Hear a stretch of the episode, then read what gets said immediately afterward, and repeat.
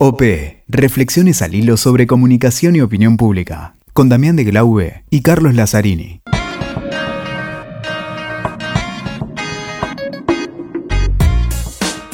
Hola, ¿qué tal? ¿Cómo les va? Acá estamos nuevamente en un nuevo episodio de la quinta temporada. Ya Damián, estoy junto a Damián de Glaube. ¿Qué tal, Cali? ¿Cómo andás? Y quinta temporada, qué, qué loco, ¿no? Bueno, déjame que salude a la ciudad de Necochea, aquí en Argentina, que nos apoya, a todos los que nos escuchan. Y estamos volcándonos un poco estos primeros episodios que hay al análisis político, ¿no? Así arranca esta quinta temporada, Damián, sí, un poco tratando de bucear, más que en las preferencias electorales, un poco en los, en los, los climas, los tonos de época que se va dando y repitiendo en varias varias partes del mundo, sabemos que nos escuchan de todos lados, con sus matices por supuesto, pero bueno, encontrando algunos denominadores comunes de este cambio social y que afecta por supuesto también los, los distintos vaivenes políticos, ¿no? Así es, Cali, y en esta línea de los primeros episodios, algo que hablábamos afuera de cámaras, afuera de micrófonos, afuera de podcast, eso que bien decías vos, esos climas de época, ¿no? Ese contraste eh, del la época del fin del milenio pasado con este nuevo milenio ya eh, con dos décadas, ese, esa cosa que se ve en liberalismo, socialismo, populismo, ismo, ismo, ismo y, hacia dónde vamos un poco con eso, cómo lo analizamos, ¿no? cómo pensamos el pasado y cómo pensamos lo que viene. Por eso vamos a hablar con Pablo Tauzón, que es uno de los compiladores del libro ¿Qué hacemos con Menem? Presidente argentino durante toda la década del 90. Famoso caudillo riojano en Argentina.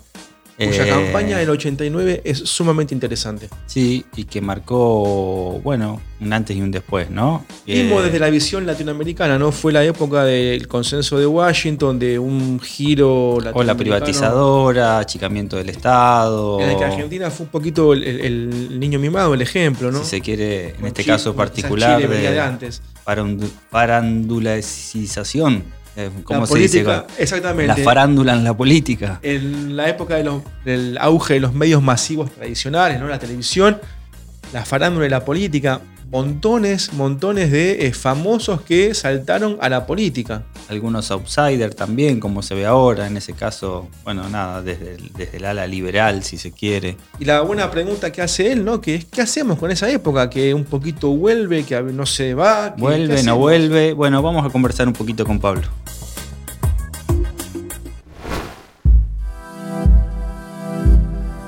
Bueno, acá veníamos hablando con, con Cali y un poquito ¿no? de, ese fantástico libro de ¿Qué hacemos con Menem?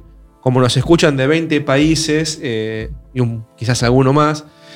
Menem fue el, líder político de la década del 90 aquí en Argentina con la estabilidad, la convertibilidad, eh, el peso un dólar, una época de liberalismo, de un cambio no solo aquí, sino en el mundo. Una ola privatizadora. Exacto, privatizaciones, el Estado mínimo, la política frívola, el show.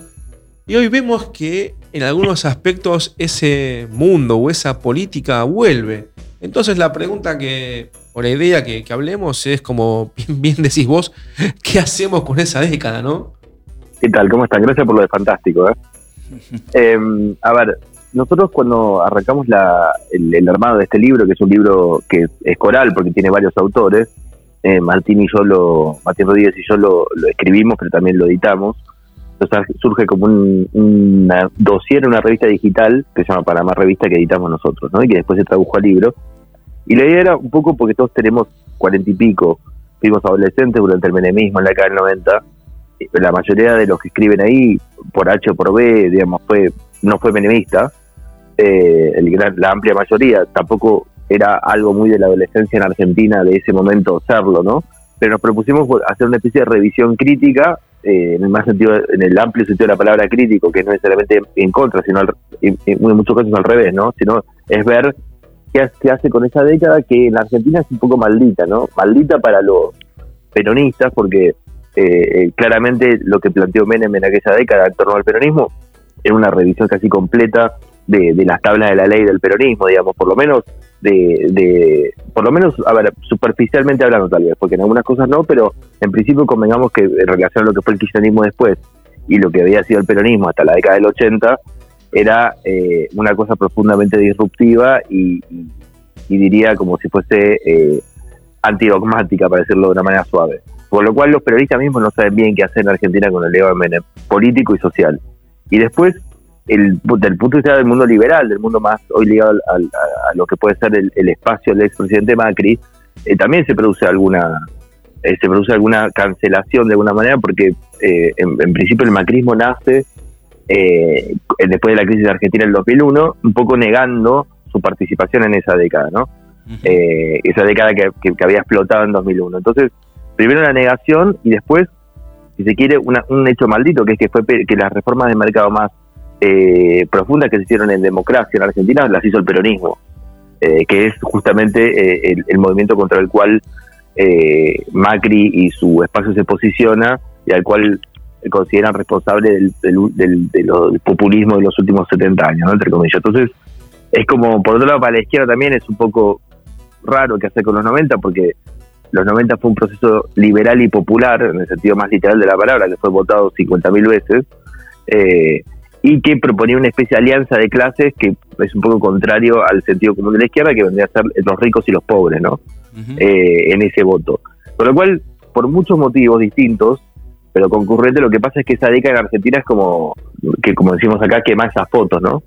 Entonces, eh, lo que nos proponemos es justamente entrar en ese tabú y ver para en, en, clave, ¿no? Porque cada, cada autor del libro tiene, tiene su perspectiva y demás, pero ¿qué es eso para nosotros hoy? Y con la idea también de que uno, los procesos históricos, digamos, no solo pasa con Menem, pasa con cualquier cosa, no es lo mismo hablar de, no sé, de Napoleón en el momento, 10 años después, 20, 50 o 100, ¿no? uno le, imprime eh, las características de la época. O sea, nosotros, en el prólogo decíamos Menem con el día del lunes, o sea, estamos escribiendo 20, años después. O sea, no, no hubiésemos dicho lo mismo ni en el 99 ni en el 2009, pero hoy, eh, digamos, esto salió, lo escribimos en el 2020, ¿no? 20 eh, años después de esa década, tal vez se puede decir lo mismo sobre Menem después de se puede decir lo mismo, por ejemplo, de la corrupción menemista después de, algunas cosas que pasaron con el kirchnerismo, o se puede decir lo mismo en relación, por ejemplo, a, lo que son las reformas de mercado, viendo lo que fue pasó con Macri, o sea, eh, digo, lo que pasó fácilmente con Macri.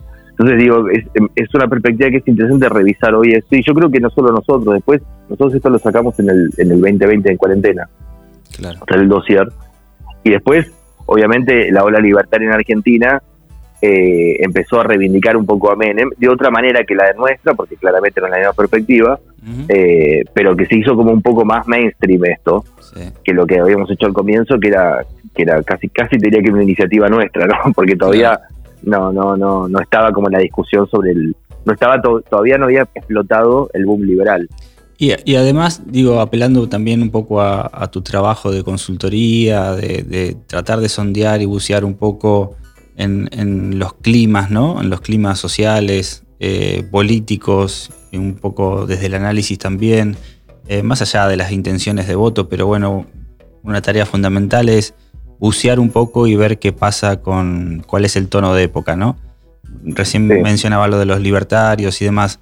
Hay ciertos rasgos, tal vez de aquella época, ¿no? De los 90, de, y también transversal, ¿no? Transversal en cuanto a a clase social, en cuanto a ubicación geográfica, en cuanto a edades, eh, de esa cosa liberal.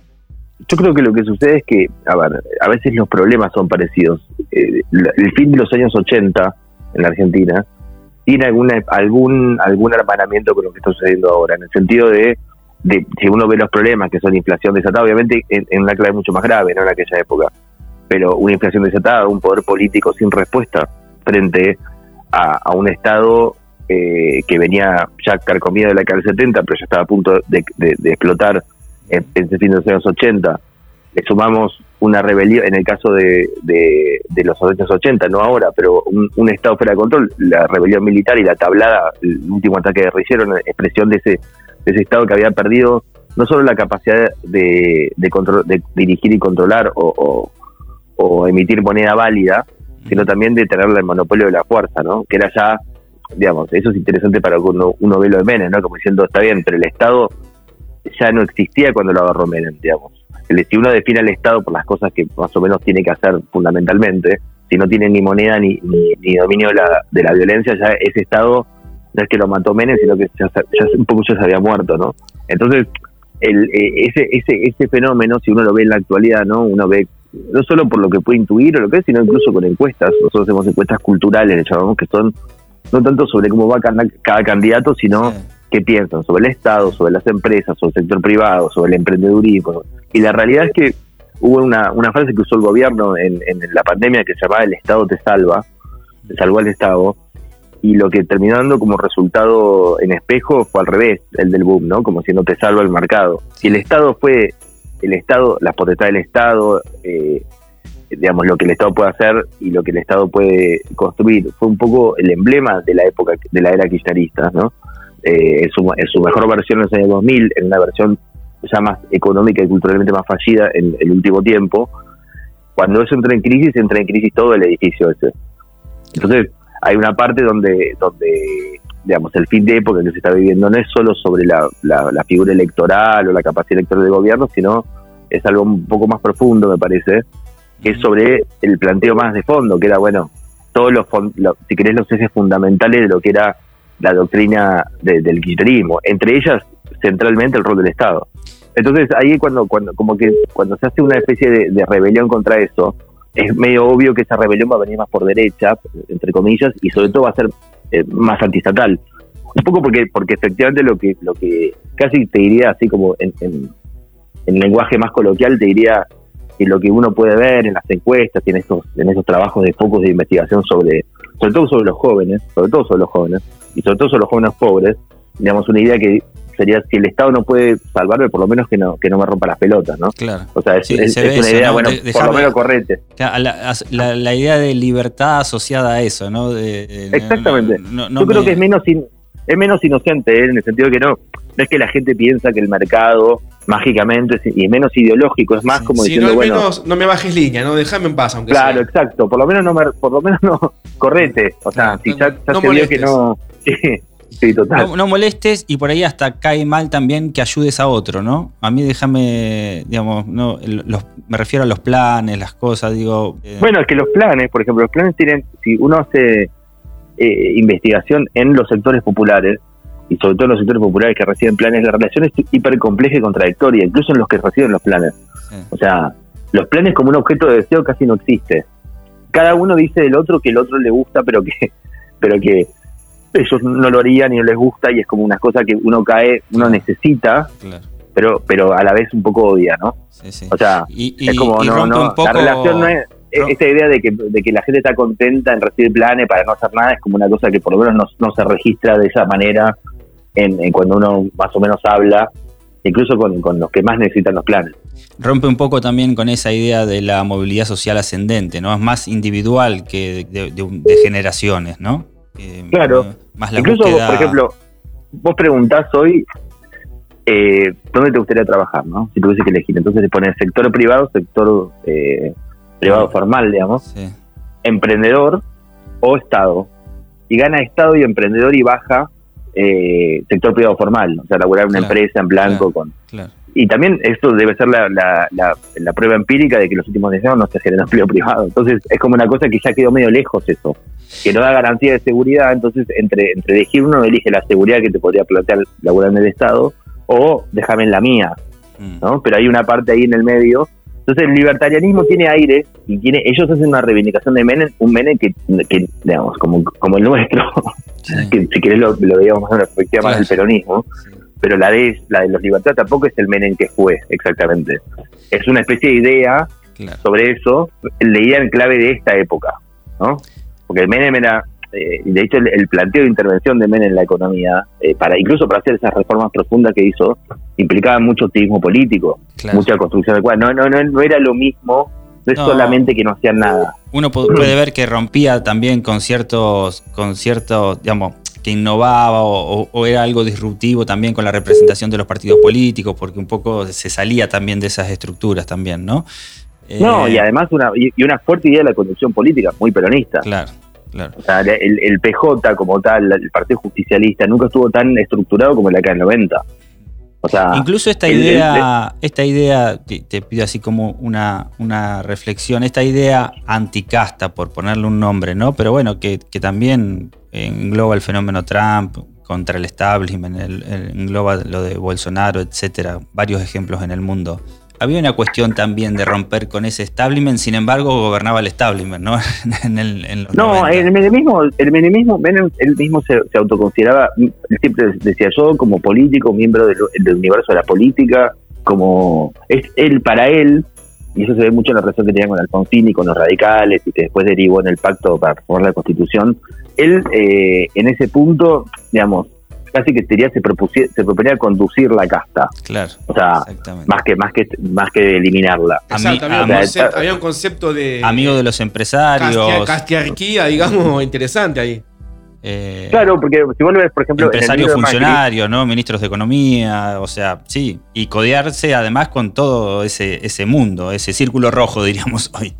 es que las reformas, por- eh, eh, tomando el ejemplo de Macri, ¿no? Macri en su libro dice, eh, en los dos libros, pero sobre todo en el primero dice primer tiempo, que lo leí, dice, si uno ve, hay como después una línea, ¿no? Una línea que si uno quiere transformar mucho, entonces no tiene apoyo político del círculo rojo y las corporaciones.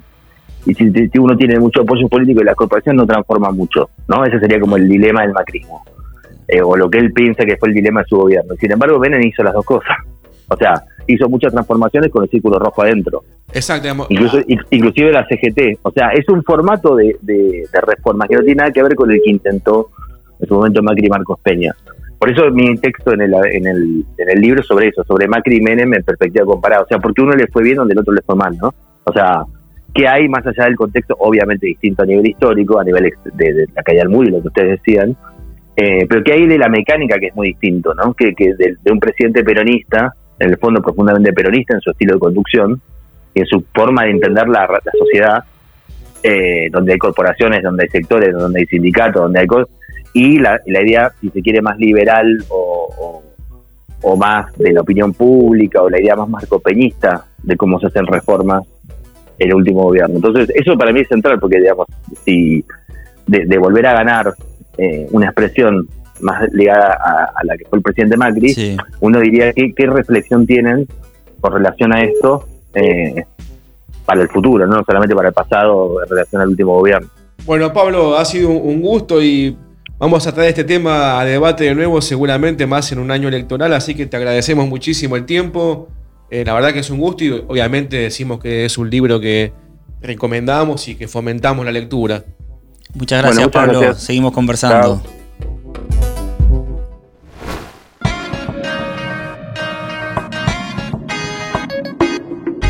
Bueno, Cali, interesantísimo. Eh, A mí me, me interesa siempre mucho conversar con Pablo porque, bueno, la mayoría lo, lo conoce. Él, eh, su trabajo en consultoría se dedica un poco a esto, más que medir la coyuntura, profundizar un poco en algunos, en algunos temas, como analista político. eh, la investigación cultural, ¿no? Del la clima de investigación época. cultural, exactamente. Es alguien que está, eh, bueno, dirige Panamá Revista, así que, digamos, alguien que está permanentemente profundizando y, y investigando y trabajando sobre algunos temas especiales, ¿no? Pero bueno, Cali, en esta quinta temporada, ¿dónde nos encuentran? ¿Dónde nos buscan? Los amigos de la crujía, los libros de la crujía, no me quiero olvidar.